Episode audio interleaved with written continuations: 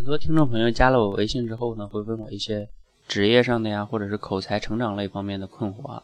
那因为我发现这些困惑呢，我曾经在网上都讲过视频课，很系统的讲过。他听一下之后呢，会获得很多的启发，我就会随手把这些视频课呢转发给他。那他打开之后呢，他一发现哦原来是视频呢，他就会跟我说：“哎，老师啊，我家里边没有网哎。”我就会随手给他回一句话说：“你可以去网吧学呀。”很多的时候，我为什么要回这句话呢？